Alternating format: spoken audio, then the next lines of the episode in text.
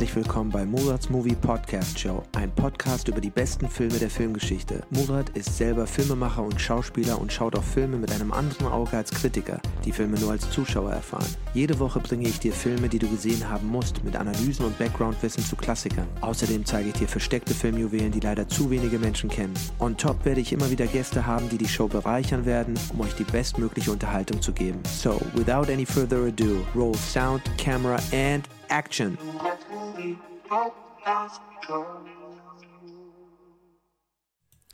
Und damit herzlich willkommen zu einer neuen Ausgabe von Murats Movie Podcast Show.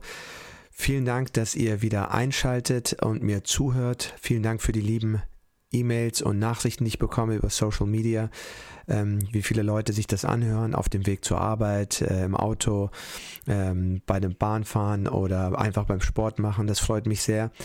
Letzte Woche äh, konnte ich keinen Podcast machen, aber dafür machen wir diese Woche weiter und wir reden heute über äh, ein weiteres Meisterwerk von dem Meisterregisseur Paul Verhoeven, Paul Verhoeven, dem äh, niederländischen Filmemacher, der uns so Meisterwerke gebracht hat wie Robocop, ähm, Basic Instinct, Total Recall, ähm, Starship Troopers und noch viele, viele mehr. Und heute reden wir über einen weiteren, nicht so bekannten Film von ihm, den ich persönlich für einen der besten Thriller halte, die ich je gesehen habe. Ähm, und zwar Black Book. Black Book, das schwarze Buch. Black Book, äh, auch im Deutschen war der Titel äh, von Paul Verhoeven aus dem Jahre 2006 mit Caris von Houten in der Hauptrolle der Jüdin äh, Rahel Stein äh, mit Sebastian Koch und äh, dem äh, Tom Hoffman, einem äh, holländischen Schauspieler auch, der mit dem ähm, Paul Verhoeven schon zusammengearbeitet hat in dem berühmten Der vierte Mann, äh, bevor er seine Hollywood-Karriere begann. Einer seiner letzten niederländischen Filme. Auch ein Meisterwerk, auch ein toller Film. Aber äh, Black Book ist so ein bisschen untergegangen. Es war sein erster europäischer Film ähm, nach über 23 Jahren, nachdem er aus Amerika zurückgekehrt ist, nachdem er frustriert war äh, von der Erfahrung, die er gemacht hat, zuletzt dort mit den Studios, wo er sich gefühlt hat nach Hollow Man, den ich persönlich auch sehr gut finde und hier auch nochmal besprechen werde. Ähm, dass er das Gefühl hat, er hat er fühlte, er hat, er hat, er hat, sagte immer so, hat das Gefühl gehabt, er hat sich ein bisschen verkauft. Er hatte nicht mehr sagen können, dass es wirklich ein Film von ihm ist. Und äh, der Film war ja dann auch nicht mehr so von Carolco produziert wie viele seiner Filme. Ich glaube, vier, vier seiner Filme hat er, vier seiner amerikanischen Filme hat er mit Carolco gemacht. Und ähm, hm, drei seiner Filme hat er mit Carolco gemacht, äh, genau. Ähm, Robocop war mit Orion und äh, Mike Medavoy, der dann der damalige Chef von Orion Pictures war, die insolvent gegangen sind äh, nach das Schweigen der Lämmer, äh, ist dann später bei Columbia TriStar gewesen, als Starship Troopers dort gegreenlightet worden ist. Äh, und danach war er nochmal bei äh, Hollow Man, ich glaube, der war bei für Sony.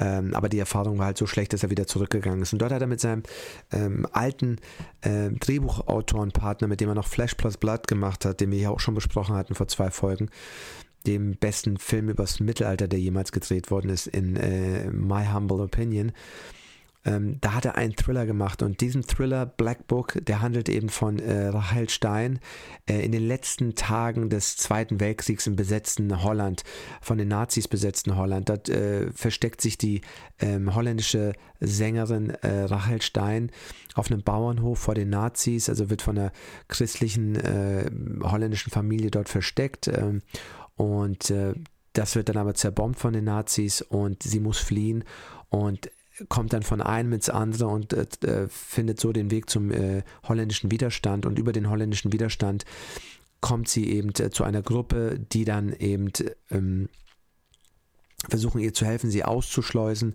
Sie wird äh, dabei wieder zusammengeführt mit äh, ihrer Familie, die überall verstreut war.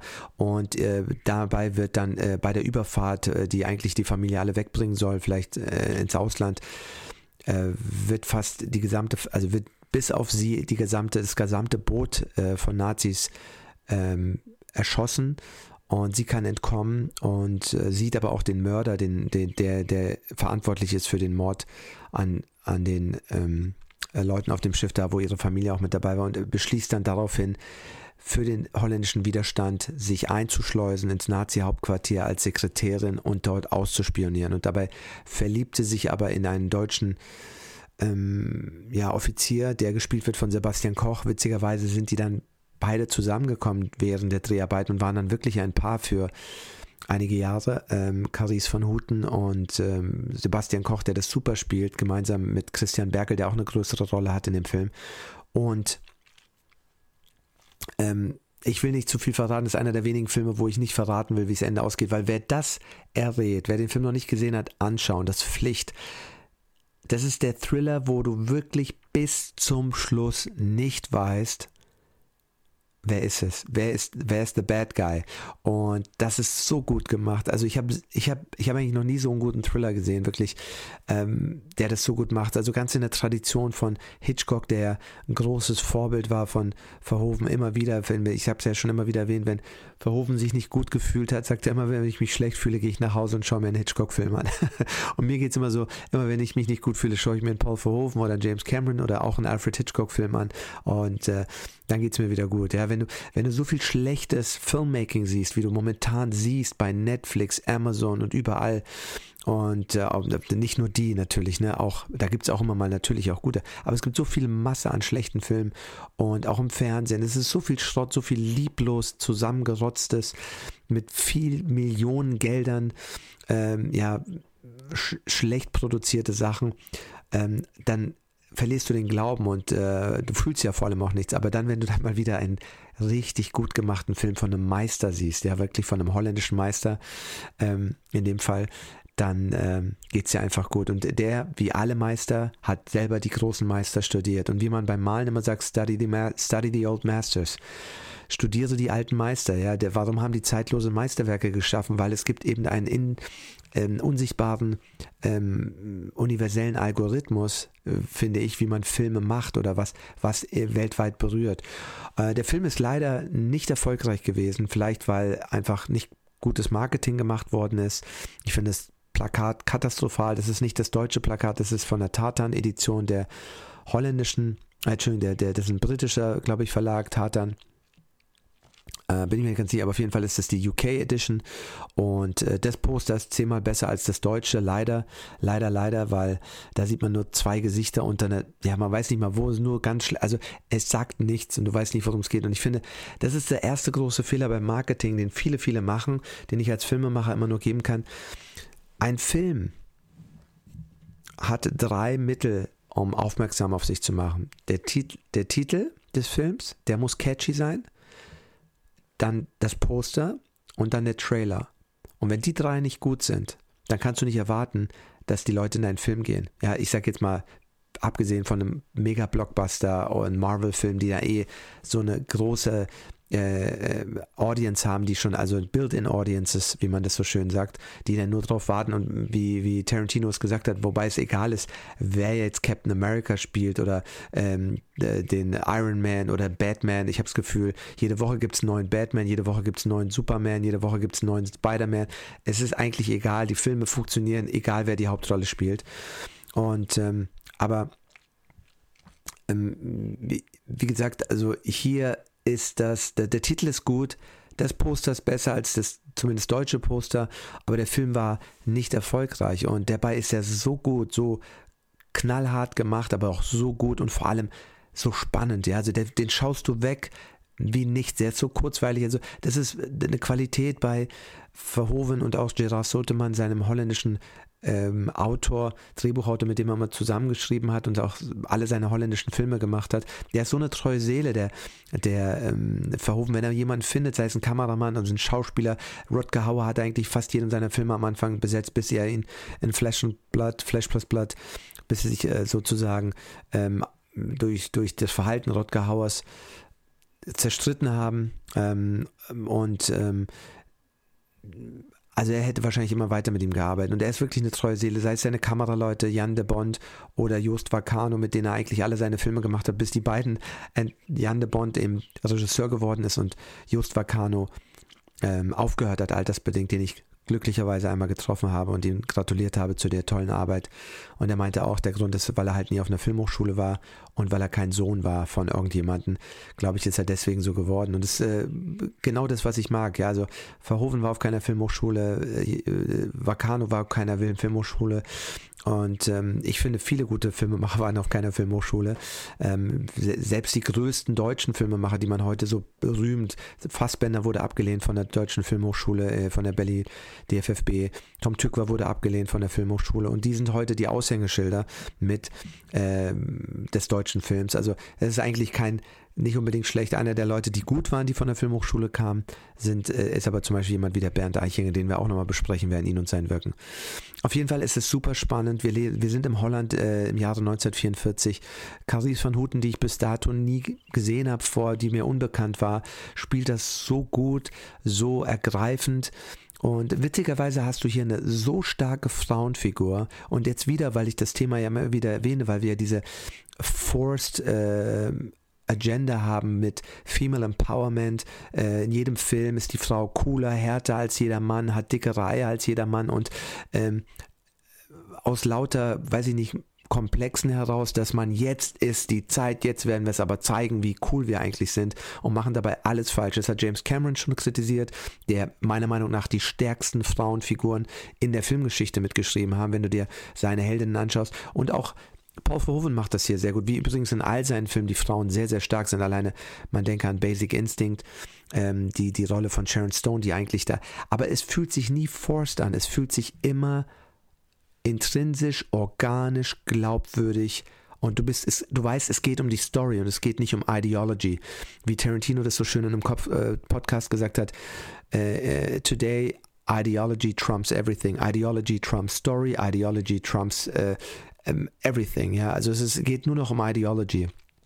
Und wenn, wenn Tarantino das auch schon so sagt, dann muss ja was dran sein, sage ich mal. Er sieht das auch und ähm, er hat leider, er hat, äh, Gott sei Dank, sage ich mal, noch die Macht, Filme so zu machen, wie er das denkt, dass es sein muss. Aber auf jeden Fall hast du hier diese starke Frauenfigur und du folgst dem Film und du denkst nicht einmal, das ist irgendwie forced oder das ist so, so reingedrückt von oben herauf. Nein, es ist absolut. Und, und weil sie eben wieder auch hier Schwäche zeigt, weil sie auch Verletzlichkeit zeigt, weil das haben die alle nicht verstanden. Die denken, eine Figur ist besonders stark, wenn sie vollkommen unverletzlich ist, wenn sie keine Schwäche zeigt. Nein, weil dann connectet der Zuschauer nicht mit ihr. Durch Verletzlichkeit schaffst du Nähe, durch Verletzlichkeit zeigst du, äh, schaffst du äh, eine Verbindung, ja. Und das, das, das, das, das vor lauter komplexen äh, trauen sie sich nicht, eine Frau schwach zu machen, weil sie denken, das kann ja nicht sein. Wir müssen in allen Bereichen jetzt härter sein als der härteste Kerl. Und dabei machen sie die Frauen dadurch viel schwächer anstatt stärker. Würden sie den Mut haben, die Frau auch mal schwach zu zeigen, würde man viel mehr die Stärke, auch die sie dann in dem Film wie hier zeigt, loben und erkennen, ja. Und das ist eben äh, meines, meines Erachtens der große Fehler, der jetzt in der, dem großen Wust von Filmen, die ja jetzt mittlerweile, ne, man sieht es ja, man kann ja keinen Film mehr machen. Also man kann als Mann schon keinen Film mehr machen und man kann ähm, als Frau äh, also man, man, kann, äh, man kann auch keinen Film mehr machen, wo der Mann jetzt die Hauptfigur ist. Man sieht es ja mit den ganzen ähm, Leuten, die ähm, die, äh, also man sieht es mit den ganzen Remakes von Filmen, also Ghostbusters zum Beispiel, wo man dann alles nochmal neu gemacht hat mit Frauen und alles, was man jetzt ne, neu macht, es muss dann immer die Frau die Hauptfigur spielen und so und ähm, es schadet, finde ich voll. Und äh, wenn es denn auch gut wäre, dann würde ich sagen, ist mir vollkommen egal. Weil mir ist es ja auch bei einem Cameron-Film egal, dass ähm, die Linda Hamilton, die, die starke Hauptfigur ist, oder bei Aliens, die äh, Sigourney Weaver, die, die, die Heldin ist. Das stört mich da alles nie. Im Gegenteil, ich liebe diese Filme, ich liebe diese Figuren. Ich bin bei der Geschichte, weil die Filme einfach insgesamt gut und das ist äh, insgesamt gut sind. Und das ist das Ding. Story first. Story first, weil Story first bedeutet, es geht um die Geschichte. Und wenn die Geschichte gut ist, folgt sie, der, der, Zuschauer folgt ihr. Es ist dann egal, wer, wer die Hauptfigur ist. Ja, ob es eine Frau ist, ob es ein Mann ist, ob es ein Kind ist, ob es äh, wer auch immer ist. Es ist vollkommen egal. Und, und die, heutzutage geht es nicht um Story, es geht erstmal, wir, wir sehen es ja mittlerweile, die Förderungen haben Strichlisten, nach denen du beurteilt wirst, ob du den Film äh, ge, gefördert bekommst. Er muss dabei wie eine Vorgabe, was drin vorkommen muss. Und jetzt sage ich, frage ich euch, wie kann sowas Gutes sein, wenn Regierungen dir vorschreiben, äh, weil das sind ja Steuergelder, das sind ja Fördergelder, was alles drin sein muss. Wie kannst du dann noch frei eine Story erzählen? Ich finde es nicht schlecht, Limitierung zu haben, äh, um die Kreativität zu steigern. Ja, aber lass es finanzielle Limitierungen sein, damit du kreativ eine Lösung findest, um die Geschichte so zu erzählen, wie sie erzählt werden muss und nicht, wie es andere verlangen. Weil das ist, finde ich, schon Propaganda. Ja, das ist, äh, der Staat schreibt vor, wie der Film zu sein hat. Und das ist der Grund, warum die meisten Filme alle so schlecht sind, meines Erachtens. Ähm, ähm, klar, es gibt immer mal wieder gute Filme, sicherlich. Also irgendwie sneaken sie sich dann mal hier oder da durch. Aber mittlerweile muss ich sagen, es ist so furchtbar und man erkennt es sofort. Und das ist furchtbar. Also deswegen dieser Film aus dem Jahre 2006, zeitloses Meisterwerk, ein fabelhafter Thriller, so wie Basic Instinct ein fabelhafter Thriller ist, wo du bis zum Schluss nicht weißt, war sie es oder war sie es nicht? Ja, also ähm, in Basic Instinct gibt es ja natürlich eine, eine Leseart, wer es dann gewesen, aber bis zum Schluss ist es nicht hundertprozentig klar. Und dieses, dieses äh, beide Sichten zu haben, das, das hat ja äh, Verhoeven immer wieder gemacht in, in all seinen Filmen. Also man kann Total Recall, den wir auch hoffentlich nächste Woche besprechen werden, ähm, mit einem Gast hoffentlich auch auf zwei Arten und Weisen sehen. Ähm, das zieht sich hier bei Verhoeven wieder weiter durch. Und dieser holländische Filmemacher, der wirklich ähm, durch die Frustration, wie, äh, das ist auch ein Zeichen, warum diese Leute aus Hollywood zurückgehen, ja. Also das sagt Brian De Palma hat aufgehört, Filme zu machen. Äh, Ridley Scott moniert das in seinem Audiokommentar von Prometheus, Prometheus, dem Prequel zu Alien. Und ähm, ähm, ich habe hier parallel noch äh, The Black Book auf dem, auf dem Blu-ray-Player laufen und wunderschön fotografiert. Hier zum ersten Mal mit einem neuen Kameramann, Karl Walter Lindenlaub, der ähm, äh, ein deutscher Kameramann ist, mit dem er hier zum ersten Mal arbeitet, weil eben Jost Vakane aufgehört hat und Jan de Bond ähm, auch aufgehört hat, aber der eigentlich selber nur noch Filme gemacht hat. Äh, als Regisseur, der mit Speed, den wir auch besprechen werden, ein Meisterwerk eines Actionfilms, auch ein super Film, ähm, ähm, der hier damit sein, und die beiden arbeiten auch super zusammen. Äh, ist ein super toller Film, wirklich, und äh, finde es irgendwie schön, dass er ein Fable hat für, für europäische Kameraleute, äh, mit denen er immer wieder zusammenarbeitet. Auf jeden Fall hier zum ersten Mal und wir haben wieder diese wunderschöne Kameraarbeit von äh, Paul Verhoeven, der immer eine bewegte Kamera hat, eine cineastische Kamera. Die Kamera ist immer in Bewegung, äh, auf Dollys, auf, auf, auf Schienen, auf, äh, mit einem Kran. Es ist ein, ein Genuss, dem zuzuschauen, wie er diese äh, Szenen filmt und äh, wie er dann auch einfach äh, selber groß gelernt hat von, von, von Hitchcock und von den großen Meistern, die die Kamera immer Weltklasse bewegt haben und wunder, wunderschön. Man kann die Filme anschauen, ohne Ton, so wie ich es jetzt gerade hier nebenbei laufen habe. Und äh, sie, du, du kannst selbst da den Film genießen, ja, es ist so gut gemacht. Sebastian Koch spielt hier eine unglaublich gute Rolle, ähm, einen desillusionierten Nazi in den letzten Tagen, also, ähm, also Offizier, Nazi, kann man sich streiten auf jeden Fall, der seine Familie verloren hat im, im ähm, ich glaube, äh, als er an der Ostfront war, äh, in, in dem äh, Bombenangriffen auf Dresden, irgendwie wird das so angedeutet und ähm, wo da ja sehr, sehr viele Zivilisten gestorben sind, darunter eben sein, seine Frau und sein, sein Sohn oder sein Kind und total vom, vom Glauben abgefallen und glaubt eh nicht mehr daran, dass, dass die Deutschen diesen Krieg gewinnen können. Ihm ist das da zu dem Zeitpunkt schon klar. Ähm, er hat witzigerweise äh, 2004 in einem Film äh, Stauffenberg gespielt, der Teil dieses, ähm, dieses Putschversuchs war, es einer, einer Gruppe von äh, Offizieren, äh, und später hat Caris van Houten nach diesem Film ähm, in Tom Cruise die Frau von Stauffenberg gespielt, also die Frau von, von Tom Cruise in dem Film, der in Valkyrie den Stauffenberg gespielt hat. Also interessante kleine Hintergrundgeschichte.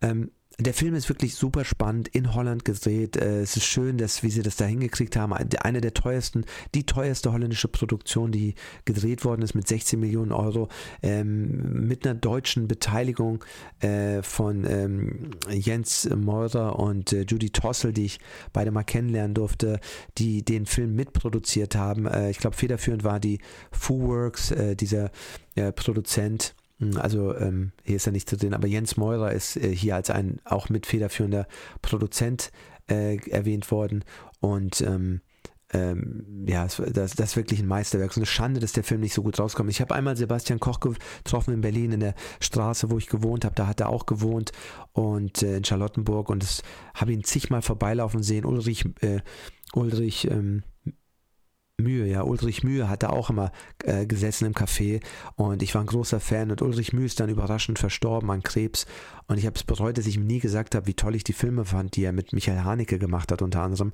ähm, äh, ne, also äh, Funny Games, Bennys Video und, und so weiter ähm, und äh, hab's bereut und habe ich Sebastian Koch gesehen und habe gedacht, ich muss ich mal zu ihm gehen und es sagen und es war super nett, ich bin zu ihm gegangen, habe gesagt, Herr Koch, kann ich Sie ganz kurz mal äh, stören?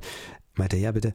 Meinte ich, äh, ich wollte Ihnen nur sagen, ich habe äh, das äh, Black Book gesehen und ich finde, das ist ein Meisterwerk, es ist ein so klasse Film und ich wollte Ihnen das nur mal sagen, wie toll der Film ist, wie, wie großartig der ist und was für eine Schande das ist, dass der so untergegangen ist. Und er hat so richtig gesehen, wie sein Gesicht äh, angefangen hat zu strahlen, seine Augen angefangen haben zu leuchten und sich wirklich gefreut hat über dieses Kompliment. Und ähm, und ich meinte dann, ich habe ihm auch erklärt, warum ich ihm das sage, weil ich nach dem Tod von Ulrich Mühe mir geschworen habe, ich werde nie wieder warten, wenn du was Schönes jemandem sagen willst, ein Kompliment machen willst, weil es kann morgen schon zu spät sein. Ne? Und deswegen immer, wenn ich was Tolles sehe, was Tolles höre, äh, was, was, was ich toll finde, dann gebe ich sofort äh, Feedback, ein Kompliment, weil ne, man denkt immer, ach, was soll ich da jetzt hingehen, die Leute stören und man hat tausend Ausreden, warum man es nicht macht. Aber da habe ich mir gesagt, da hat er, hat er sich noch mehr gefreut, ja, weil die beiden haben ja wiederum zusammengespielt in das Leben der anderen der glaube ich ein Jahr vorher rauskam und den äh, Oscar gewonnen hat für den besten ausländischen Film von Florian Henkel von Donnersmarck. Und das war einer der letzten Filme von Ulrich Mühe, wo er mit Sebastian Koch und Martina Gedeck die Hauptrollen spielt und der berühmte Ulrich Tukur, Ulrich Mühe, Ulrich Tukur, hat nur noch der Ulrich Nöten gefehlt. Also äh, die Ulrichs waren da super. Ulrich Tukur bin ich ein großer Fan. Ulrich Mühe auch. Das sind wirklich große deutsche Schauspieler. Und Sebastian Koch ist, ist auch einer von denen. Wirklich einer der Menschen, die man in Deutschland sehr gerne sieht. Macht sehr ausgewählt Sachen. Wundert mich, dass man den nicht öfters im Kino sieht, finde ich. Aber er ist super gut beschäftigt. Und wie gesagt, er hat wirklich tolle Sachen gemacht. Also das ist ein Meisterwerk, das Leben der anderen ist ein Meisterwerk.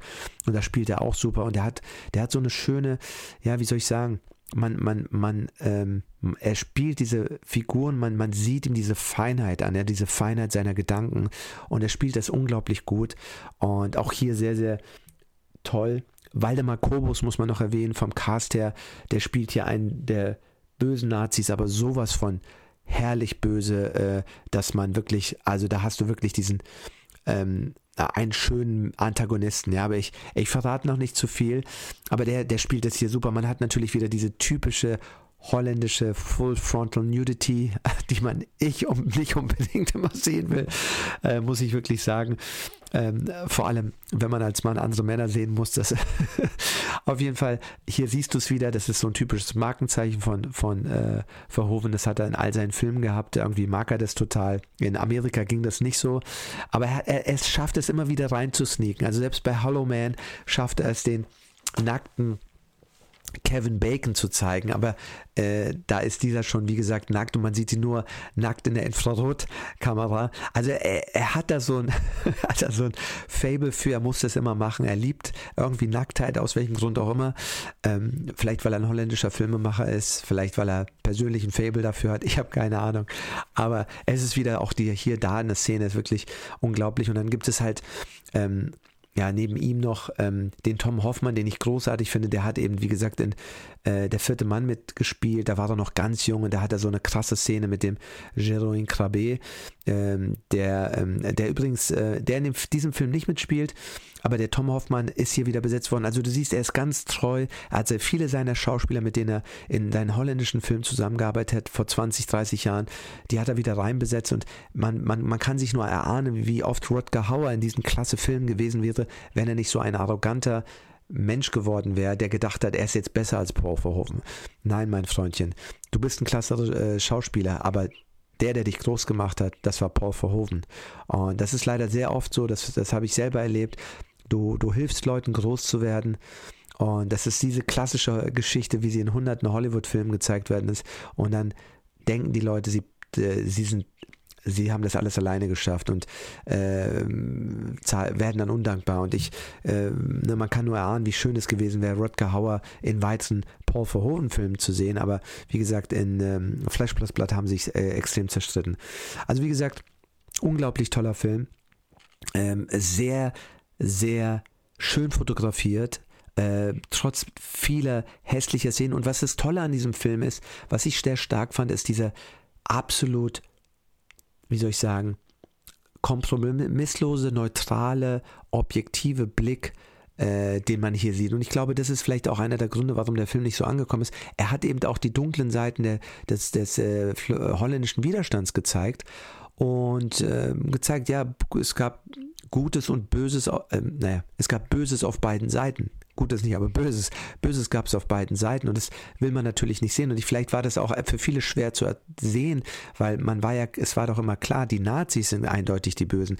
Und in diesem Film zeigt er aber auch, Moment mal, im, im, im holländischen Widerstand, oder er beruft sich da auf dokumentierte Ereignisse und und und.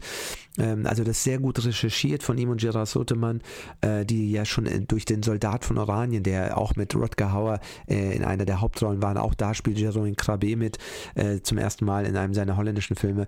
Äh, unglaublich spannender Film. Der Film übrigens, der dazu geführt hat, dass Steven Spielberg ihn anrief und meinte, wie hast du das gedreht mit so wenig Geld? Äh, komm nach Hollywood, weißt du? Und er hatte da schon, das war 1977 oder 78 oder 80, ich muss noch mal gucken, wann der rauskam, auf jeden Fall. Ähm, vorher, äh, Ende 70er, Anfang 80er und auch wirklich ein klasse gemachter Film. Und da waren sie schon auf diese Geschichten gestoßen, Gerard Suttemann und ähm, Paul Verhoeven. Aber haben dann entschieden, das nicht in diesen Film zu packen. So wie bei Flash Plus Blood, alle diese Stories, die sie dort hatten, hatten sie bei der Recherche zu Flores, der ersten ähm, Ritterserie, äh, aber wo es natürlich für Kinder, für Kinder gemacht war, nicht reintun können, diese krassen Stories. Und die haben sie dann später in Flash Plus Blood reingetan und die ganze dunkle Seite des Mittelalters gezeigt. Und hier haben sie sozusagen, nach Soldat von Oranien haben sie entschieden, hier zeigen sie die dunklen Seiten des holländischen Widerstands. Und ähm, ja, wirklich großartig gemacht. Ähm, es ist das Schöne, was an dem Film auch schön ist, ist eben, die, die Nazis werden von Deutschen gespielt und nicht so wie bei Valkyrie von Amis oder Briten. Man besetzt ja in, in amerikanischen Filmen, werden ja die, die, so wie, so wie in äh, alten Hollywood-Filmen immer die äh, Römer immer von Briten gespielt werden oder oft von Briten gespielt werden und dann die, die, die anderen von, von den Ami amerikanischen Schauspielern. Und hier werden halt aber die Deutschen äh, spielen, also die deutschen Nazis werden von Deutschen gespielt. Das finde ich auch stark, immer international auch stark, weil man dann eben sieht, dass das sind wirklich Deutsche. Und das hat irgendwie, wenn ein Deutscher einen Deutschen spielt, hat es nochmal was anderes, finde ich. Ähm, und das ist so, das ist so ein Grad. Ich glaube auch der Untergang ist deswegen so gut, weil er so konsequent auf Deutsch gedreht worden ist. Der, der erfolgreichste deutsche Film im Ausland von Bernd Eichinger produziert nach seinem Drehbuch gedreht von Oliver Spiegel. Auch ein wirklich, also ich finde Meisterwerk, ein klasse, klasse Film. Und äh, wahrscheinlich, weil die Nazis da so authentisch gespielt werden, eben von deutschsprachigen Schauspielern, ähm, da, das ist das, was, was eben niemand anders so wirklich so gut hin, hinkriegt. Genau. Ähm, also wundervoll gedreht, wundervoll fotografiert, wunderschöne Fot äh, äh, äh, Musik auch in dem Film. Von, ähm, da gucken wir mal gleich. Das ist eh eine der Stärken von, von Paul Verhoeven. Immer wunderschöne Musik in seinen holländischen Filmen, äh, dann später in seinen amerikanischen Filmen, sei es ähm, Jerry Goldsmith oder, oder Basil Polyduris. Basil Polyduris, der ähm, sowohl Robocop, wunderschöner Score, als auch Starship Troopers äh, komponiert hatte. Und dann dazwischen war Jerry Goldsmith bei Total Recall, bei ähm, auch äh, Flash Plus Blood hat Basil Polydoris gemacht, ähm, aber dann hat Jerry Goldsmith Total Recall, Basic Instinct auch alles, also das ist wirklich ein Meisterregisseur, das stimmt alles. Die, die Drehbücher, die, die, die Besetzung und äh, die Inszenierung, äh, die Musik, der Schnitt, alles ist da, Action, Spannung, ähm, Wechsel, also wirklich, wirklich großartig. Und ähm, hier gehen wir nochmal ganz kurz auf den Cast. Also neben Waldemar Kobus, den ich vorher nie gesehen hatte, spielt er eben auch noch Christian Berkel mit. Also nicht so einer ganz so großen Rolle wie Sebastian Koch, aber auch großartig, wie er den spielt. Und ich hatte das Glück, mit Christian Berkel mal zusammenzuarbeiten und davor kannte ich ihn auch nicht. Und äh, da hat er auch ähm, so gut gespielt. Er hatte eine kleine Rolle, aber er hatte viel Text, sehr viel Text. Und ich habe nur gedacht, wow, das ist ein guter Schauspieler und da kannte ich ihn noch nicht. Und äh, daraufhin, ähm, ja, da sehe ich ihn dann und denke mir so, ja, das macht alles Sinn. Also ist wirklich ein, auch ein sehr, sehr guter deutscher Schauspieler. Ähm, man mag ja nicht so viele deutsche Schauspieler oder deutsche Filme, aber es gibt sie auch hier. Es gibt auch hier klasse Filmemacher, klasse Schauspieler. Äh, Ulrich Tukur sicherlich einer, Christian Berkel, Sebastian Koch. Ja, und also es gibt noch ein paar weitere wirklich, die man gerne sieht und manchmal auch viel zu wenig sieht.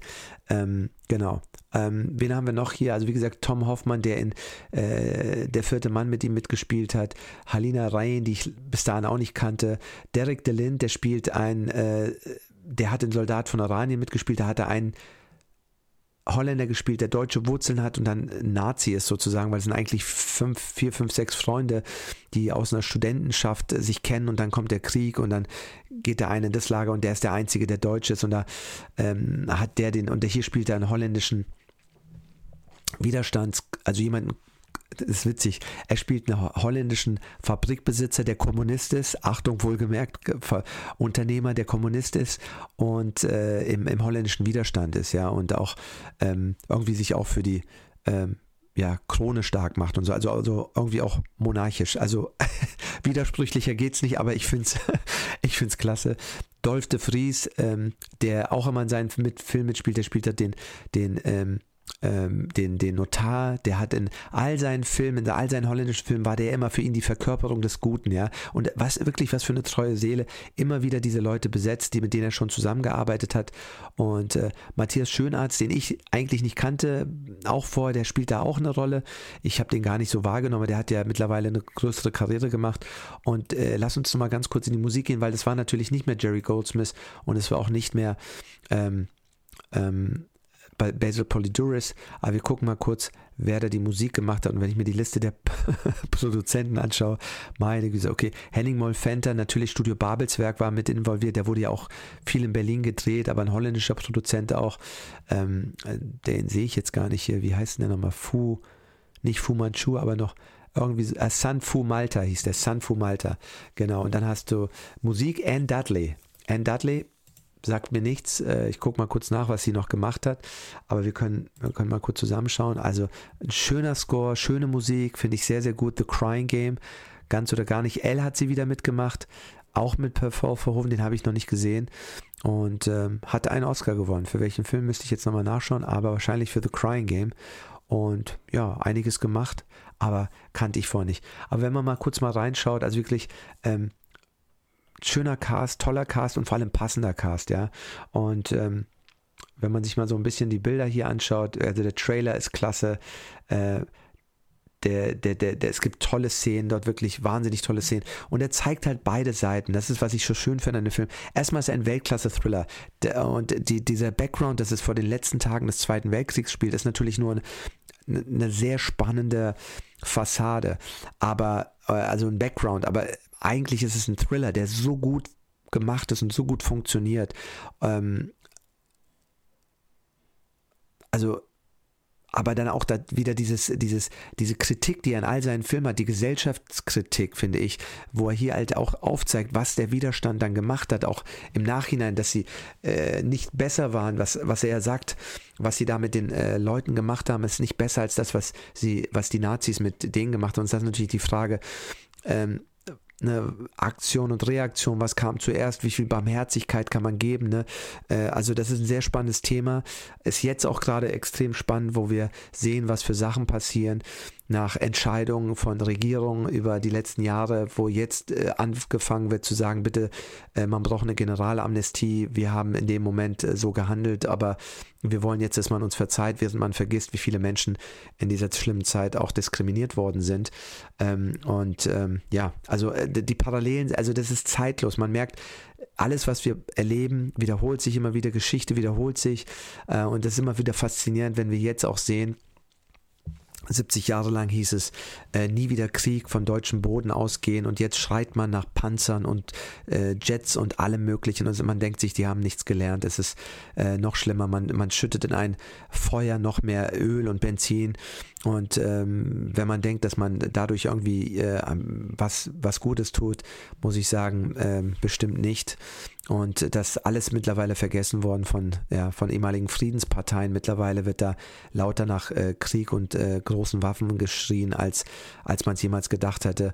Und äh, man hat nichts gelernt. Das, es wiederholt sich alles, es wiederholt sich wieder. Und deswegen ist so ein Film, finde ich, art zeitlos. Wobei das, ne, wie gesagt, das, der Film ist ja gar kein Film, in dem Sinne übers, über den Zweiten Weltkrieg in erster Linie. Er ist ein Thriller, der sehr spannend ist, ein Who, Done It, wer ist der wirkliche Böse, weil äh, die, die Carice van Houten, ihr Charakter sucht ja den Mörder, beziehungsweise wer dahinter ist an diesem Mord an ihren Eltern und diesen ganzen unschuldigen Menschen, die auf diesem Schiff sind, die dann erschossen werden und denen die gesamten Besitztümer abgenommen werden, weil es kommt dann später raus, dass dann natürlich in Reibach gemacht wurde, Leute, die ihre gesamten Besitz in Koffer gepackt haben und alles verkauft haben und versucht haben, das Land schnell zu verlassen. Und ähm, ähm, ähm wer steckt dahinter? Und das ist sehr, sehr spannend. Und es, ich will es nicht verraten, weil schaut euch den Film an. Er ist wirklich Weltklasse. Ich schaue ihn mir immer wieder an. Es ist wunderschön gedreht. Jetzt sieht man wieder immer die Kamera schön in Bewegung, von, äh, von Verhoeven schön inszeniert. Ähm, dadurch entsteht immer eine Dynamik, Spannung.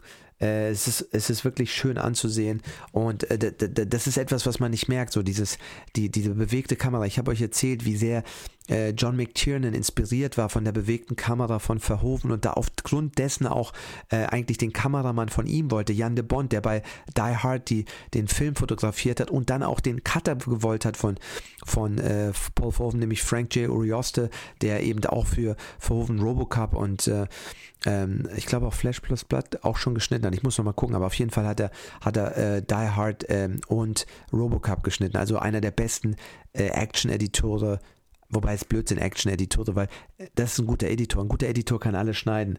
Ähm, also hier hast du auch gute Action, wirklich schön fotografiert. Es ist super gemacht ähm, und ähm, toller, spannender Thriller. Also der sich dann vor dem Background des Zweiten Weltkriegs da eben ähm, abläuft mit ähm, einem tollen Cast, also einem Cast, wo man, wie gesagt, sagt, es gab keinen Star jetzt und man kannte niemanden, ich kannte niemanden, das war jetzt kein Star.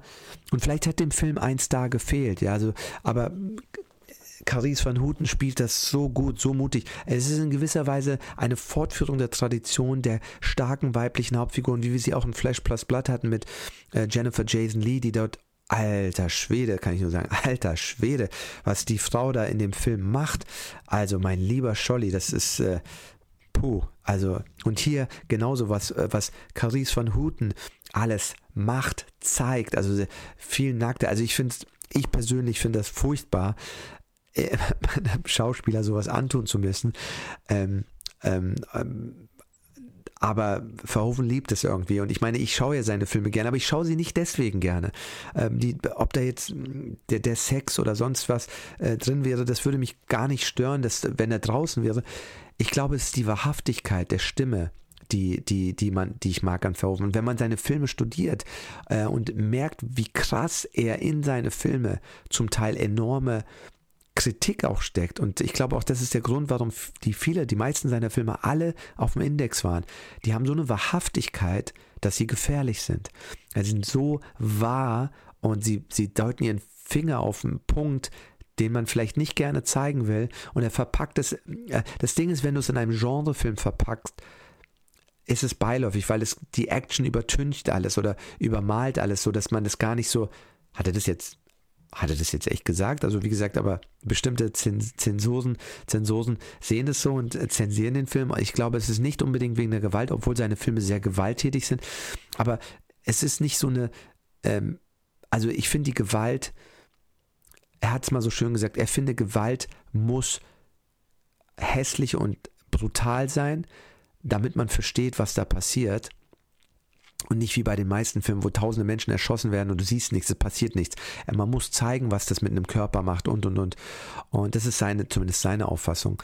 Und ich finde halt, ähm, es ist einfach, er ist einfach ehrlich. Er ist so ehrlich, wie man sein kann im, in diesem System. Und er schafft es in alle seine Filme immer so Botschaften reinzusneaken, äh, wo du den Film auf einer Ebene sehen kannst, als das, was er erstmal ist, ein Genre, Actionfilm, was auch immer, Science Fiction, aber er macht immer eine zweite Ebene. Wenn du die dann siehst, denkst du dir, wow, und dann wahrscheinlich hat er noch eine dritte Ebene, die man noch entdecken muss. Aber das zeichnet halt einen sehr, sehr, sehr intelligenten Filmemacher aus. Und man muss wissen, nicht umsonst, so wie ähm, ähm, Cameron auch, der glaube ich wahrscheinlich ein Physik- und auch Mathematikgenie ist, ähm, ist Cameron äh, ist, ist äh, Verhoeven auch Mathematik, also der hat ein Mathematikstudium absolviert, ja, also der ist ähm, jemand, der sehr, sehr intelligent ist. Und das sieht man auch in seinen Stories, finde ich. Die Drehbücher sind so tight und machen Sinn, er durchdenkt alles. Und ich habe das Gefühl, das fehlt bei vielen Filmemachern heutzutage. Da wird nicht alles durchdacht, so irgendwie ist es, ja, aber bei ihm ist alles so äh, waterproof, ja, das Drehbuch ist waterproof, alles macht Sinn. Klar gibt es auch hier Fehler und so, aber es ist im Großen und Ganzen macht es irgendwie alles ziemlich gut Sinn, ja.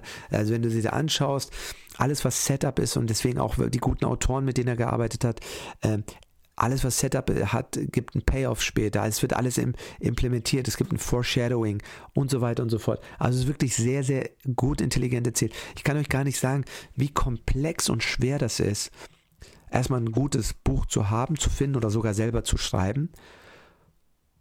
Das ist unglaublich schwer. Und dann aber das auch mit diesen Subtleties und diesen Nuances umzusetzen und so, dass du alles hast, ja, alle, alle Farben äh, äh und auch jeden, jeden Beat, jedes, jedes Storybeat, jeder, jede, ähm, jede emotionale äh, Nuance, die, die gespielt werden muss, zu, zu, zu filmen, zu haben im Film, dem Zuschauer zu signalisieren. Das, das macht er so gut und er macht es so oldschool, wie es eben sein muss, damit der Zuschauer es versteht. Mit, mit Inserts, mit Close-ups, mit ähm, so wie man es erzählt hat eben früher. Und viele haben mittlerweile so das Gefühl, nee, das braucht man nicht mehr, das sieht man doch. Und ich finde mal, ich verstehe viele Filme nicht, die sind nicht so, weiß nicht, ob da dann immer zwei Hyperintelligente sich denken, so, okay, ich verstehe das, du auch, äh, und deswegen müssen es alle anderen verstehen. Aber ich finde, man muss einen Film so machen, dass ihn jeder gleich versteht, ja, also dass du nicht einen Professortitel brauchst, um einen Film zu verstehen und äh,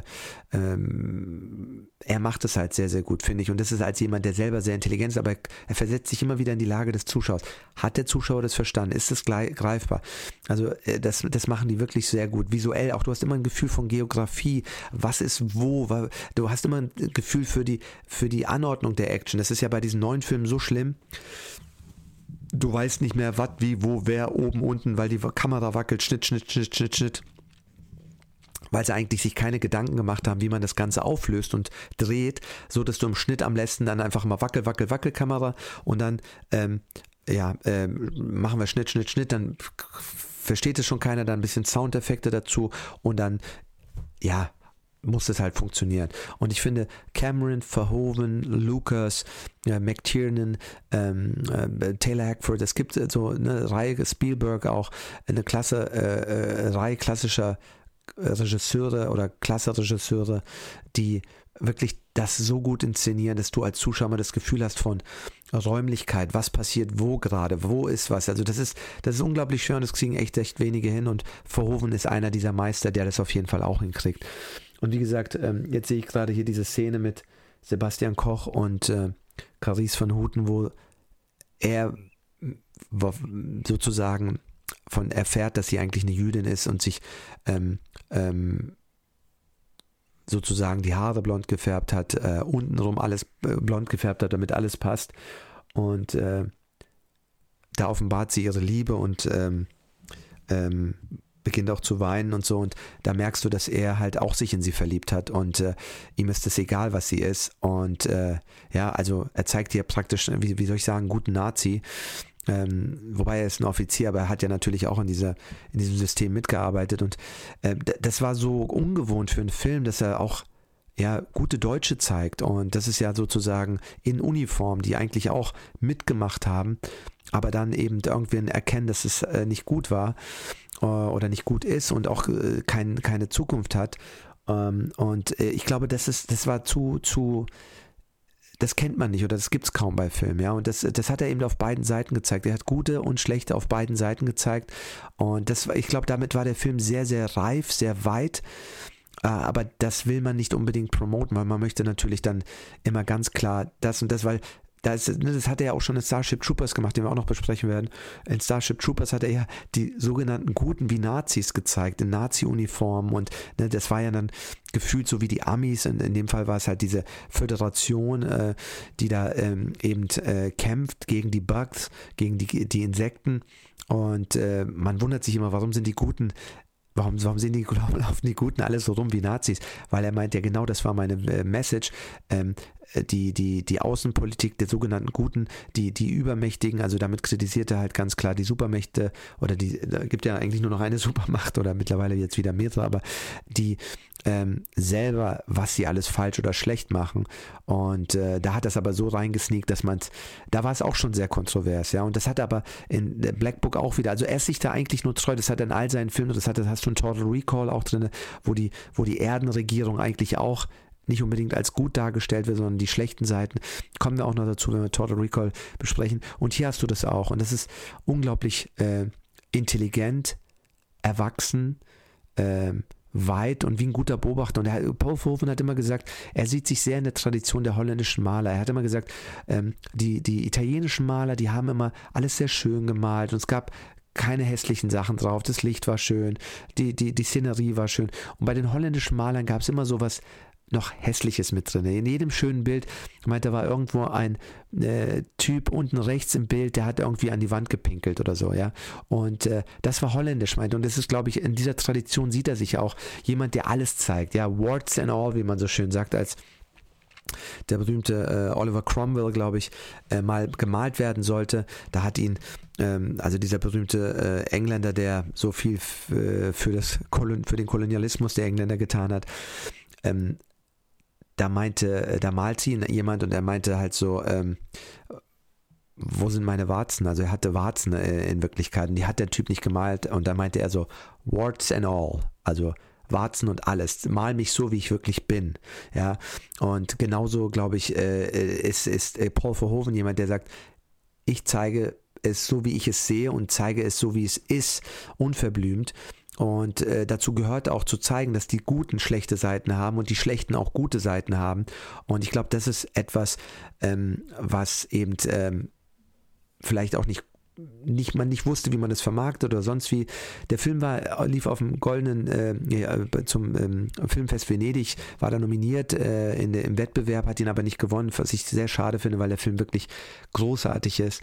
Ähm, war auch leider nicht so ein Erfolg. Äh, wie gesagt, auch die Finanzierung war Problem. Ich habe Paul Verhoeven einmal getroffen auf der Berlinale. Das war wunderschön und ich bereue nicht, wenn ich länger gesprochen habe. Der hat sich total gefreut. Ich bin zu ihm gegangen und meinte so, ähm, äh, Herr Verhoeven, ich bin so ein großer Fan von Ihnen und ich finde, Sie machen die besten Audiokommentare ähm, mit äh, der Welt. Ja, es gibt nur wenige. Paul Verhoeven macht die, mit die besten. Taylor Hackford gehört mit dazu. Ähm, das sind so wirklich Filmemacher, die machen mit die besten. Es gibt noch ein paar weitere, äh, die sehr, sehr gute Audiokommentare machen. Aber das sind so wirklich zwei, die Weltklasse-Audiokommentare machen. Also ja, ähm, da, wo man wirklich viel lernt und die alles sagen und, und kein Blatt vom Mund nehmen und von der ersten bis zur letzten Minute Informationen raushauen, was zum geht nicht mehr. Und das ist die beste Filmhochschule der Welt. Audiokommentare von äh, berühmten Filmemachern, die dann auch wirklich was erzählen, warum sie was wie gemacht haben und wie sie es sehen. Und das ist super, super spannend. Ähm, bei Bell Verhoeven ist es sogar so spannend, dass wenn man bei das Audiokommentar von Total Recall anhört mit Arnold Schwarzenegger, als er anfängt zu sagen halt, wie, wie sehr dieser Film eigentlich eine Kritik an der amerikanischen Außenpolitik ist, da ist Schwarzenegger für einen Moment richtig baff und weiß gar nicht, was er sagen soll. Da sieht man mal, wie der das nicht mal gesehen hat oder gemerkt hat, aber ähm, äh, Verhoeven ganz klar darauf äh, bezieht sozusagen, ja. Und äh, auch bei Starship Troopers gibt es einen Moment, wo er mit dem Ed Newmeyer, äh, dem Autor von Starship Troopers, der auch von Robocop der Autor war, auch ähm, beim Audiokommentar ganz bestimmte äh, Kritik übt an der amerikanischen Außenpolitik wieder.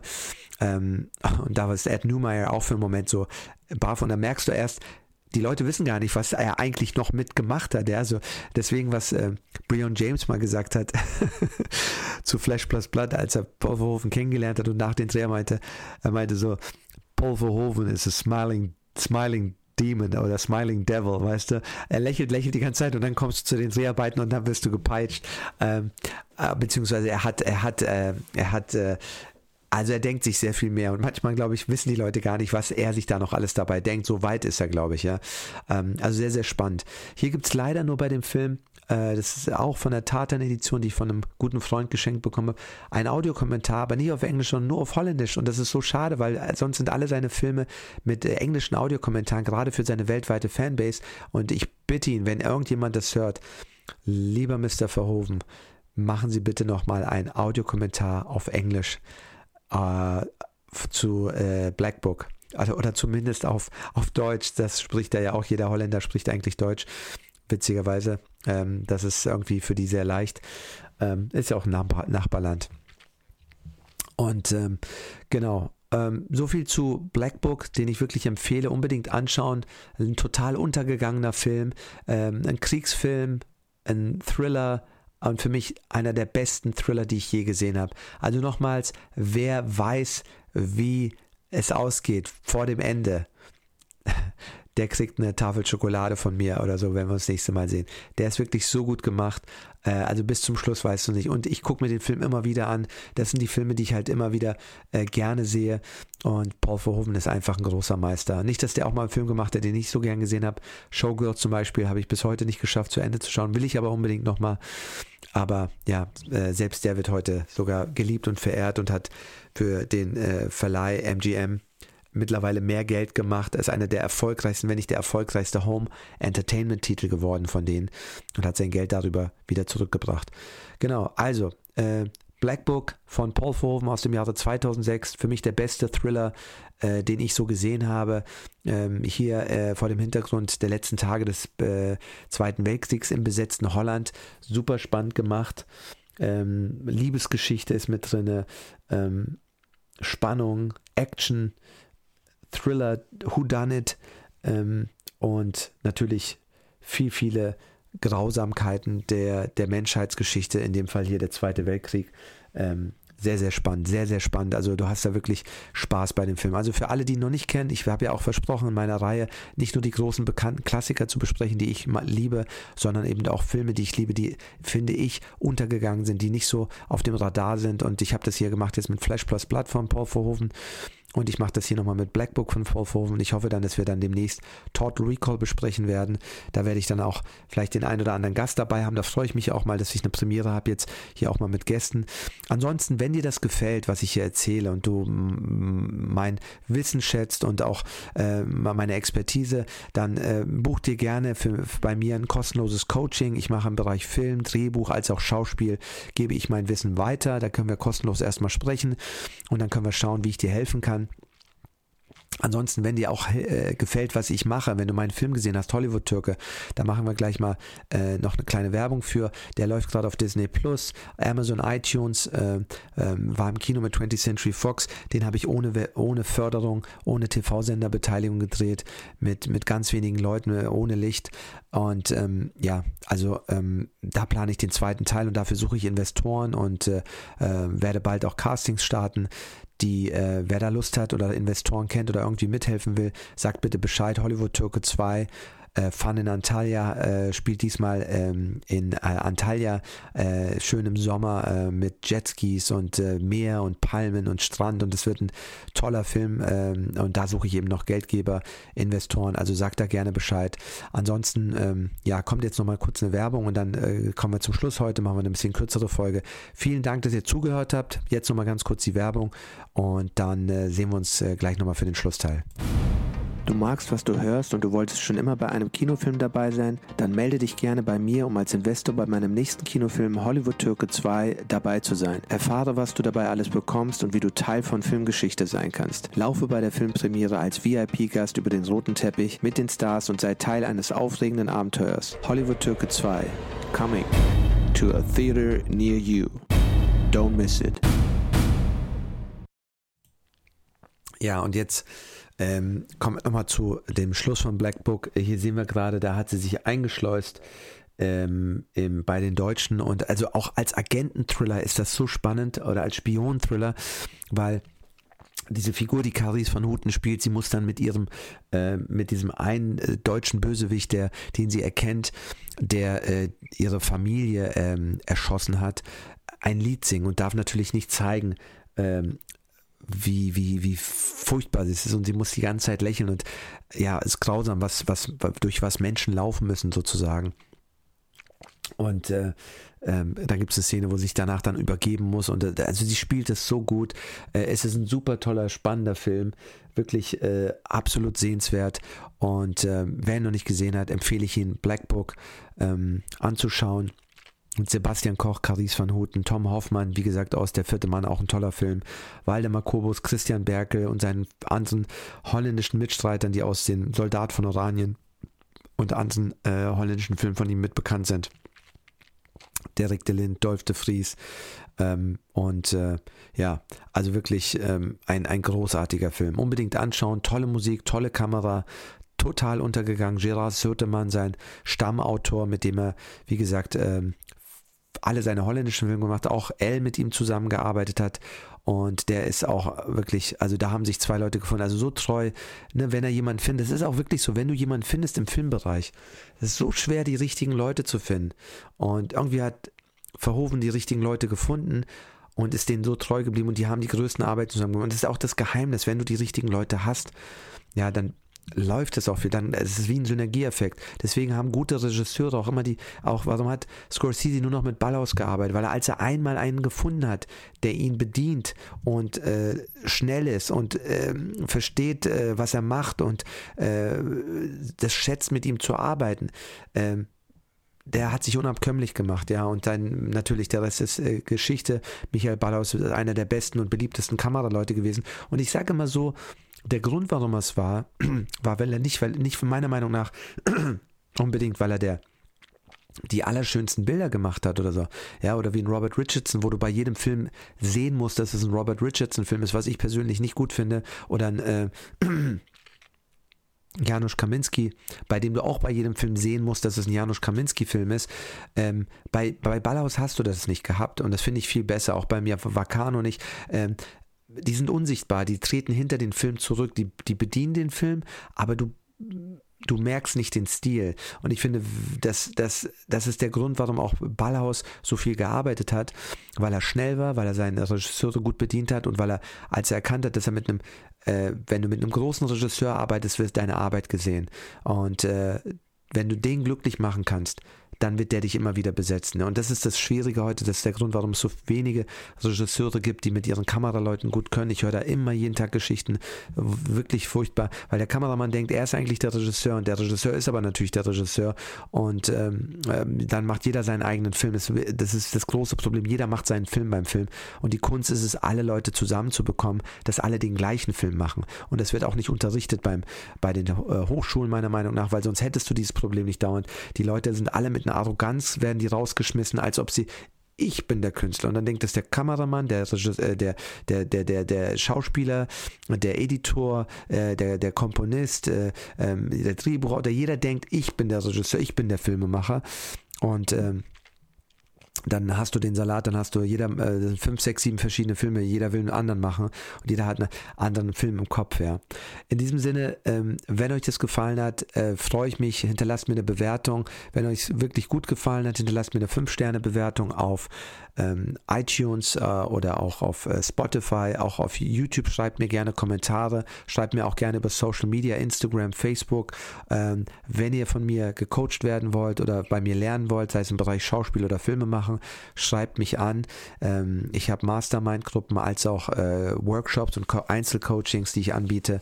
Und äh, wenn ihr in meinen Film äh, investieren wollt, mitmachen wollt in irgendeiner Form als Firma, als, als Investor, schreibt mich auch an. Ich würde mich freuen und dann schreiben wir gemeinsam Kinogeschichte mit äh, Hollywood Türke 2. Ansonsten alles Gute, danke, dass ihr mir zugehört habt. Danke, dass ihr euch die Zeit genommen habt, dass ihr mir diese Zeit geschenkt habt, dass ich mit euch äh, kommunizieren durfte. Und äh, schreibt mir gerne wieder, wie es euch gefallen, was ihr gut findet, was ihr nicht gut findet. Ich freue mich über jede E-Mail, die bei mir ankommt, jede Nachricht, sowohl mit äh, lieben Worten als auch mit konstruktiver Kritik bzw. Feedback, sei es was Technisches, so wie meine Zwischenwerbung, die immer zu laut sind, die muss ich nochmal anpassen, aber da hat er hochgepegelt damals das äh, GarageBand Programm. Insofern danke für euch, danke an äh, euch alle da draußen. Äh, ich hoffe, es gefällt euch und wir sehen uns und hören uns nächste Woche wieder zu wahrscheinlich Total Recall hoffentlich oder einem anderen tollen Film. Aber wir versuchen mal in der, Cam in der Paul Verhoeven-Reihe weiter zu bleiben. Ich sage Tschüss, äh, wünsche euch äh, alles Gute, eine, eine, gute Zeit, bleibt gesund und äh, erzählt es gerne weiter, teilt es unter euren Freunden und äh, schreibt mir gerne. Bis dahin, alles Gute, euer Murat. Ciao, ciao.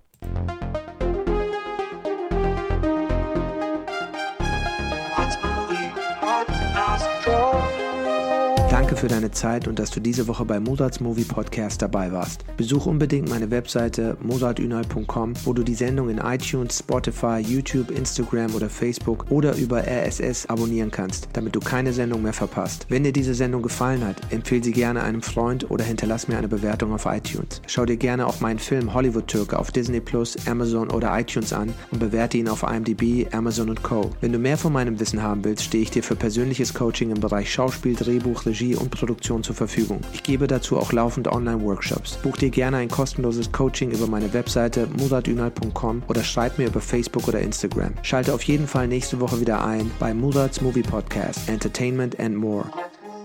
Podcast.